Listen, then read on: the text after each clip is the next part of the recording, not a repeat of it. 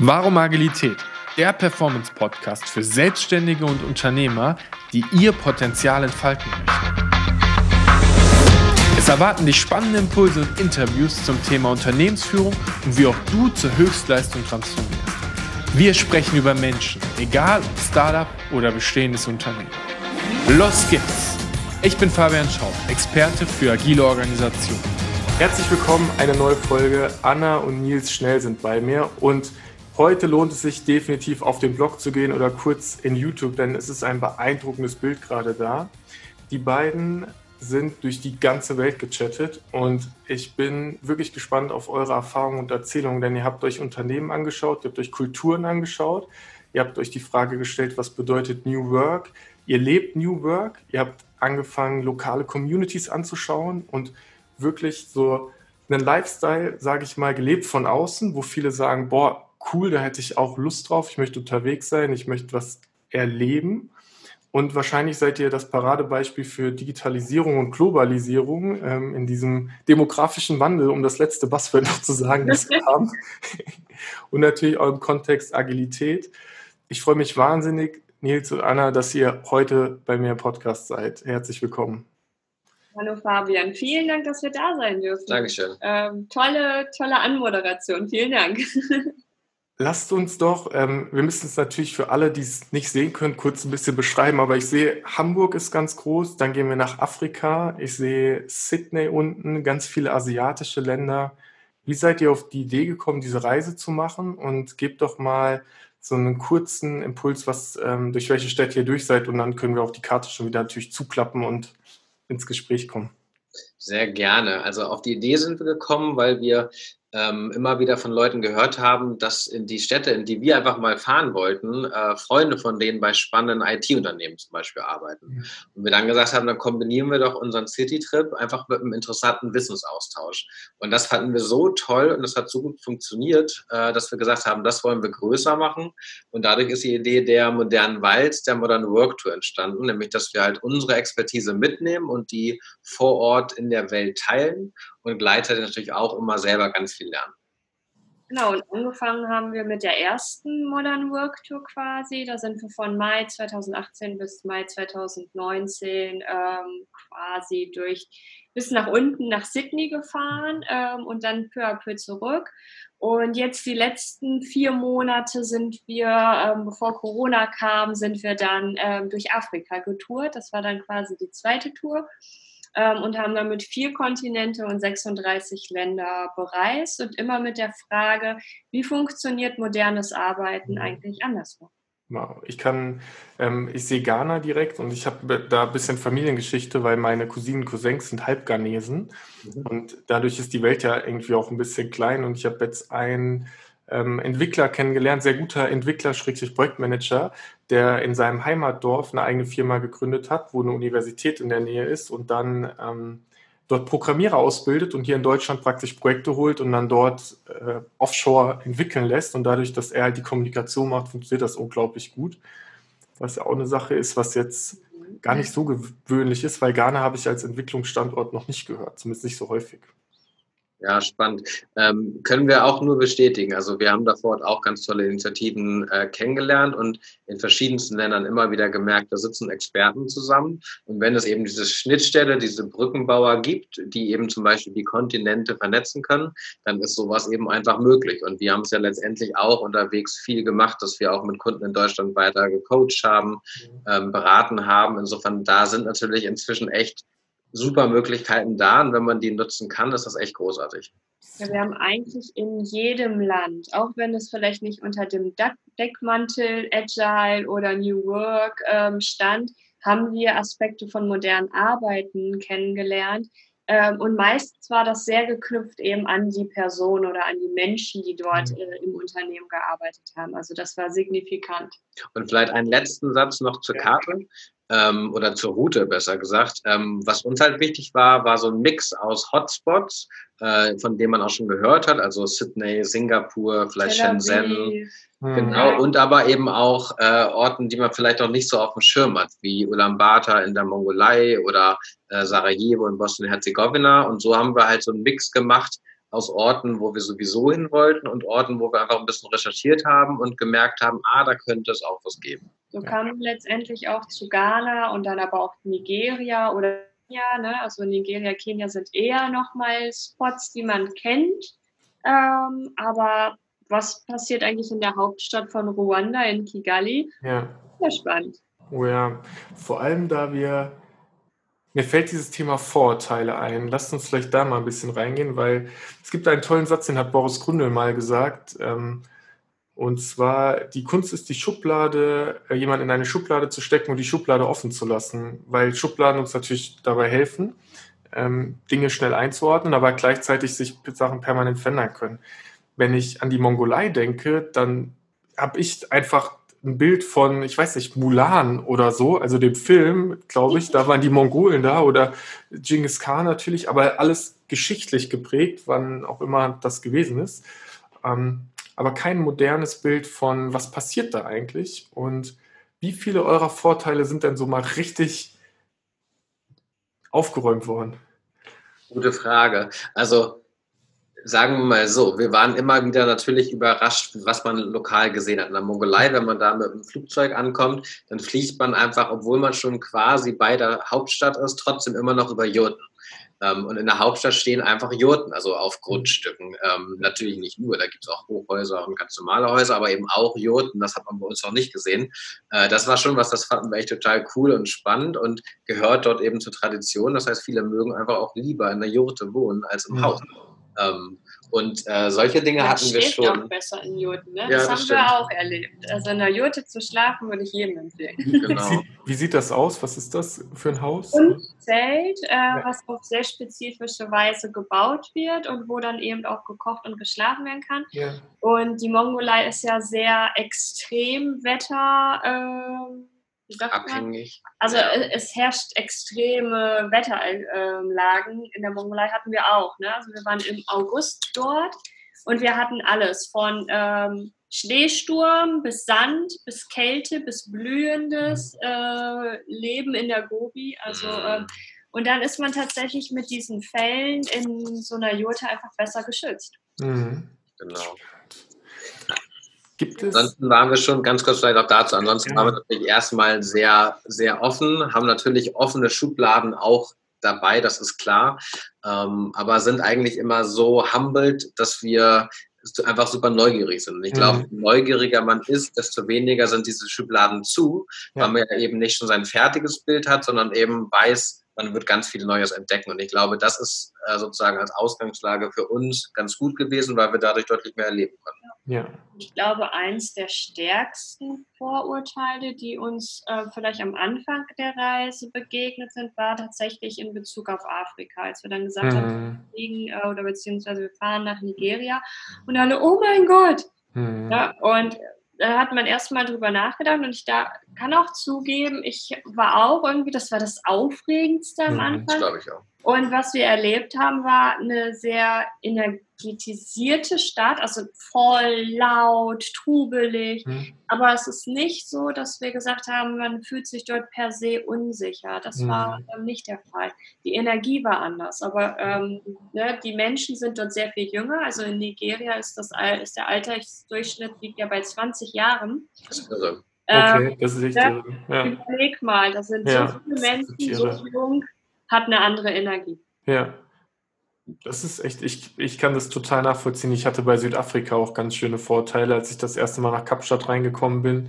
Ähm, und wir sind auch super spät angekommen, erst um 11 Uhr abends bei unserem ähm, Airbnb dann. Und dann war unsere, äh, wie sagt man, der Host war eingeschlafen, hat die Tür nicht aufgemacht, dann ist alles dunkel, das Licht so ein bisschen, überall steht äh, Abend Response und du denkst dir, okay, aber natürlich nichts passiert. Was mich interessieren würde, ist vielleicht eine schwere Frage, aber habt ihr noch so ein Gefühl von, was war euer Bild von Arbeit, von auch New Work, so aus dem beruflichen Kontext, was ihr hattet, bevor ihr auf die Reise seid? Und was sind so die richtigen Knackpunkte, wo ihr sagt, vollkommen neues Bild, weil diese Veränderung haben wir ja. Agilität vor fünf Jahren für mich was komplett anderes, als es heute einfach ist. Mhm. Oh.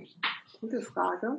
Dankeschön. Also, was sich auf jeden Fall verändert hat, würde ich sagen, ist, dass einfach der, die Erfahrung mit New Work natürlich viel, viel diverser geworden ist, mhm. äh, nachdem wir in äh, 34 Ländern einfach damit gearbeitet haben.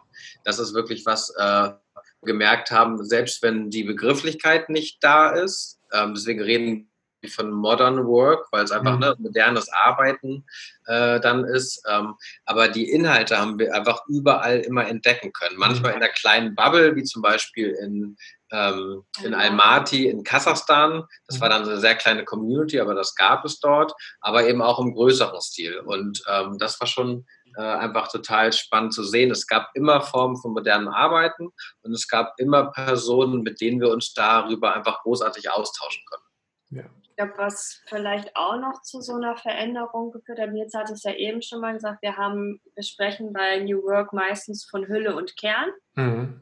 Ähm, ne, also was ist wirklich, äh, was ist der Kern? Da zählen wir meistens sowas wie Tools zu oder so Office-Konzepte. Mhm. Das gehört mhm. Trifft aber noch nicht den Kern. Und wenn wir eben mhm. sagen, ähm, New Work soll eben auch den Menschen wieder in den Mittelpunkt stellen, soll ähm, die Leute dazu ermöglichen, dass sie nach ihrem Sinn in der Arbeit suchen dürfen, können mhm. und wollen, mhm. ähm, dann ist das halt der Kern und der treibt alles. Also du, mhm. ja, dein Office einrichten, wenn du weißt, warum du äh, einen geeigneten oder einen passenden Arbeitsplatz hast. Ne, mhm. Das eine bedingt das andere. Ja. Das hat sich, glaube ich, schon stärker nochmal ausdifferenziert und was wir eben auch gesehen haben, dass es sowas wie so ein Spannungsfeld in New Work gibt. Ne? Dass wir eben sagen, es gibt Leute, die, die fangen jetzt gerade an, das ein Stück weit zu, ja, zu explorieren. Da sagen wir auch immer, das sind ähm, New Work Explorer. Mhm. Wir brauchen auch Inspiration vielleicht an der einen oder anderen Stelle.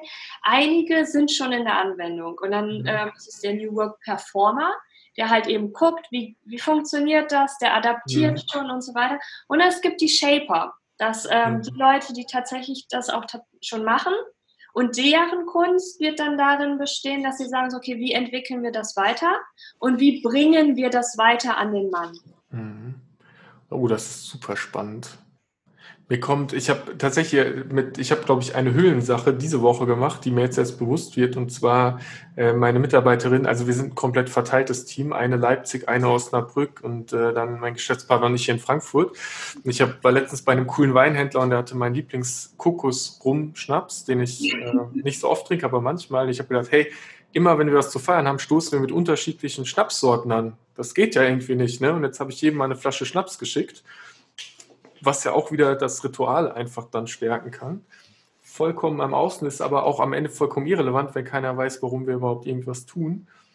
Und wie viel, weil wenn ich New Work höre, ich sag mal so von außen einfach unbeschriebenes Blatt, dann denke ich natürlich an diesen bisschen Startup-Flair. Ich habe irgendwie einen Tischkicker, wo wir alle wissen, naja, ich habe Obst, ich habe vielleicht eine flache Hierarchie, wo schon flache Hierarchie auch ein sehr, sehr spannendes Wort an sich ist. Und ich habe eine Kultur, wo Vertrauen herrscht und wo Leute was miteinander wirklich bewegen wollen. Also ich verbinde New Work auch mit weniger Politik und weniger ähm, Ego, sage ich jetzt mal. Natürlich weiß ich, wenn ich reingucke, dass da noch viel, viel mehr drin steckt. Und lasst uns doch mal in dieses Thema Führung und Ego reingehen, weil ich glaube, dass die meisten Unternehmen, auch gerade Selbstständige oder Kleinunternehmer, natürlich noch einen Chef haben, der mit einer starken Vision mal gestartet ist, der vielleicht sich auch mittlerweile ein gutes Team aufgebaut hat, aber ähm, der dann irgendwann auch die Rolle wechseln muss, weg von einem Manager ähm, oder vielleicht von einem Visionär hin zu jemandem, der halt führt. Was, was fällt euch dazu ein? Also erstmal stimmen wir, stimmen wir dir total zu. Also von Management hin zu, zu Führung, zu Leadership ist was, was wir auch in unseren Trainings äh, und auch in unseren Vorträgen ganz häufig drin haben, weil wir halt auch glauben, es geht darum, ja die Menschen zu enablen, also mhm. Menschen zu ermöglichen, in ihrem Bereich ähm, einfach Großartiges zu leisten. Und ähm, das ist einfach ähm, mit einem Ego natürlich immer schwieriger, wenn du als Führungskraft eben davon nicht dich selbst befreien kannst. Deswegen sind wir schon eher dafür, dass man guckt, ähm, was ist einfach ein wichtiges und gesundes Selbstvertrauen, weil man ja mhm. auch für seine Themen äh, stehen und brennen können darf und auch muss. Ähm, aber wo kommt eben dieser Punkt rein, wo man vielleicht ähm, eben persönlich sich auf eine Weise verhält, wie man es eigentlich nicht tun würde, wenn eben das Ego da wäre. Und da wird es natürlich super spannend. Und da setzen wir auch tatsächlich im Coaching immer wieder an, äh, wenn man das äh, reflektieren möchte. Und was wir in Erfahrung gesammelt haben, ist, ähm, sobald man eben darüber nachdenkt und das mehr versteht, kann man sich selbst natürlich in der Situation besser beobachten. Und da mhm. beginnt, äh, beginnt, tatsächlich dann auch Veränderung. Ähm, wenn man merkt, okay, da habe ich was gerade selber gemacht oder bei mir erlebt, was ich gar nicht so toll finde oder was nicht förderlich war. Und damit dann anfangen zu arbeiten, da wird es natürlich richtig, richtig spannend. Braucht aber auch ein bisschen Mut der Führungskraft, sich eben damit auseinanderzusetzen, weil es wahrscheinlich ja. einfacher ist, eben auf Sicherheit äh, vielleicht irgendwie ins Ego zu gehen. Wir haben ähm, in Singapur eine ganz tolle ähm, Führungskraft äh, in der Hinsicht kennengelernt. Und zwar äh, war das Damien von Red Hat. Mhm. Und er hat eben mhm. auch gesagt, also das, was Kern in meiner Führungsposition ist, dass ich natürlich Parameter, so hat er es genannt, schaffen muss. Mhm. innerhalb dieser Parameter muss ich sie spielen lassen. Oder da mhm. dürfen sie dann einfach spielen. Und wenn sie hinfallen oder der Ball rausrollt, sage ich mal, ne, aus diesem Spielfeld, dann ähm, ist das okay. Und wenn ich zum Beispiel mal den Ball fallen lasse, dann zeige ich das auch. Also er hat dann gesagt, ne, das ist Teilen von Wissen untereinander und nur so entsteht Führung, wenn ich ähm, da dranbleibe. Ne?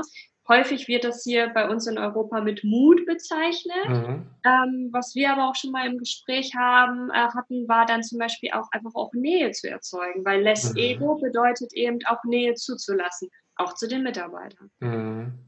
Ich habe ähm, eine Führungskraft, die ich begleite, ähm, eine Frau, die immer, ähm, immer wieder mal äh, weint einfach während Gesprächen, aber meistens im Eins zu eins. Ähm, und ist bei ihr so ein Zeichen, wenn zu viel Druck da ist. Und ich finde es auch beeindruckend, dass sie das halt immer wieder zulässt und auch spannend, wie die, wie die Gruppe das halt wieder aufnimmt, weil Emotionen ja so eine Sache ist, mein eigenes Thema, was wir eigentlich im Unternehmen ja nicht brauchen. Wofür? Wir sind ja auch auf der Arbeit, nicht beim Spaß. Ja. ähm, Wobei ja. es ist ein Extrem mit dem Wein, aber ja. an dem Beispiel kann man das gut festmachen. Ne? Also das muss ja nicht Wein sein, aber einfach mal zu sagen, so, den Schritt zurücktreten und zu sagen, so lasse ich das jetzt gerade zu, mhm. ne? äh, mache ich meinen Mitarbeiter hier gerade an oder sage so, okay, it's, it's done, lass uns gucken, wie wir jetzt hier mit weiterarbeiten können. Ja. Ne? Das ist das Ego. Wie viel, weil ich finde, ähm, Führung interessiert mich in den letzten Jahren immer mehr. Und was ich auch interessant finde, ist, wenn du in dem, in diesem Kontext Agilität, New Work dich bewegst, dann reden wir natürlich schon viel von flacher Hierarchie und dem Enablen von Leuten. Wir vergeben, geben Verantwortung ab als Führungskraft. Wir sind mehr der, der den Rahmen gibt. Gleichzeitig erlebe ich unfassbar viele Menschen, die nach Führung fragen, die einfach sagen, kannst du mir nicht einfach sagen, was ich halt tun soll? Ähm, wie erlebt ihr dieses Gap und wie, wie ist es vor allem in den anderen Ländern? Weil am Ende sind sie alles Menschen. Ja. Ähm, wir haben da verschiedenste Sachen ähm, tatsächlich zu erlebt. Eine Sache, die wir immer wieder gemerkt haben, ist, dass äh, wenn du historisch geprägt, gewohnt bist, einfach äh, ganz starke Hierarchie zu haben, dann ist es für Menschen schwieriger, davon loszukommen, beziehungsweise auch das anders zu denken. Und das mhm. haben wir zum Beispiel in den Stan-Ländern manchmal gehabt, also Kasachstan, Kirgisistan und so weiter, ähm, dass dort einfach die Führungskraft versucht hat, Sachen abzugeben, aber die mhm. Mitarbeiter das eben gar nicht angenommen haben, weil sie es mhm. eben gerne mochten, äh, wenn sie genau wissen, was sie tun sollten. Das ist, glaube ich, der eine Aspekt. Der andere Aspekt, was wir immer wieder merken, ist, ähm, diese Frage, was steckt eigentlich hinter diesem Wunsch nach mehr Führung? Und mhm. wir haben die Erfahrung gemacht, häufig geht es dabei eigentlich viel mehr um Guidance. Also es geht gar nicht unbedingt darum, dass mir jemand die Entscheidung abnimmt, aber es geht eher darum, dass ich mich halt sicher fühlen kann, äh, meine Entscheidung mhm. fällen und zu treffen. Ähm, und das ist natürlich eine total spannende Herausforderung für eine Führungskraft, wenn man eben gar nicht inhaltlich alles entscheiden muss, aber seine Mitarbeiter eben so unterstützt und eben nicht managt, dass die wirklich dort große Entwicklungsschritte gehen können und einfach daran wachsen. Mhm. Und du hast es ja auch eben schon mal sehr gut formuliert. Ne? Da ist eine Führungskraft, es ist vielleicht auch der Visionär. So, und dann kommst du zum Beispiel mit so einem Konzept wie Holocracy, mhm. so streich die Führung raus, bang, und der Laden knallt dir hoch, weil äh, mhm. geht nicht. Ne? also darum geht es gar nicht. Ja. Es geht ja darum zu schauen, und das äh, bedeutet Mindset-Arbeit sowohl bei den Mitarbeitern, aber auch bei der Führungskraft. Mhm. Sie kann sich nicht einfach komplett rausnehmen, mhm. auch aus der Verantwortung nicht. Aber sie muss schaffen, den Leuten eben eine viabel, da wären wir wieder bei viabler Führung, eben das gangbar zu machen. Mhm. Bedeutet vielleicht, sehen sie nach links rum und nach rechts rum und der, die Führungskraft wäre rechts und links rumgegangen. Aber es ist okay, wenn dann eben am Ende in der Rahmung das weiterhin bestehen bleibt, was man eigentlich machen wollte. Das bedeutet, man muss miteinander reden. Mhm. Ja? auch sich transparent an der Stelle halten, was ja mhm. auch ein großer Aspekt ist von New Work. Und das Dritte ist dann eben auch diese Selbstbestimmung. Und mhm. Selbstbestimmung ist ja auch etwas, was ja dann letztendlich als Kompetenz angelernt werden kann. Mhm. Ne? Das geht nicht von heute auf morgen, sondern Step by Step. Ja. Und wir machen da zum Beispiel, ähm, das haben wir nämlich gemerkt, da, da, war für uns eben auch ein Gap. Ähm, wir geben zum Beispiel Self-Leadership-Trainings, äh, mhm. ähm, wo es eben nicht darum geht, jetzt Zeitmanagement zu lernen, mhm. äh, sondern eben wirklich so die, die Selbstführung ähm, wo man eben sich mal damit beschäftigen kann. Ne? Wann habe ich eigentlich was für Phasen in meinem Tag? Mhm. Was will ich eigentlich wirklich, wirklich? Wie setze ich Fokus? Ne? Also diese Punkte, die ja auch gerade so in hippen IT-Unternehmen, wo die mhm. Menschen sehr, sehr jung sind, ähm, vielleicht noch gar nicht mit Erfahrungswissen getragen werden kann. Mhm. Ähm, dort kann es wirklich ganz tollen Mehrwert bringen, wenn eben ähm, die Menschen damit für sich oder eben in Begleitung beschäftigen, wie man diese Themen angeht, also auch wieder eben rauszoomen, diese Metabrille aufsetzen und sich mhm. dafür ein bisschen Zeit nehmen. Im Agilen redet man ja auch häufig davon, äh, eben einfach mal die Säge zu schärfen, um einfach mhm. Bäume wieder schneller fällen zu können. Oh ja. Ähm, das äh, ist was, das wird, glaube ich, noch zu wenig gemacht und es hat einfach großen Mehrwert, wenn man es tut. Ja, ja. Da, dieses Ausprobieren, ne? wenn es da um Agilität geht, ne? diese Formate mal auszuprobieren, ne? eine Practice of äh, Community of Practice zu ja. machen, Retrospektiven einzuführen. Mhm. Und nicht, weil es in dem Framework dazugehört, sondern weil es an der Stelle Sinn macht. Wenn das Meeting keinen Sinn macht, streichen.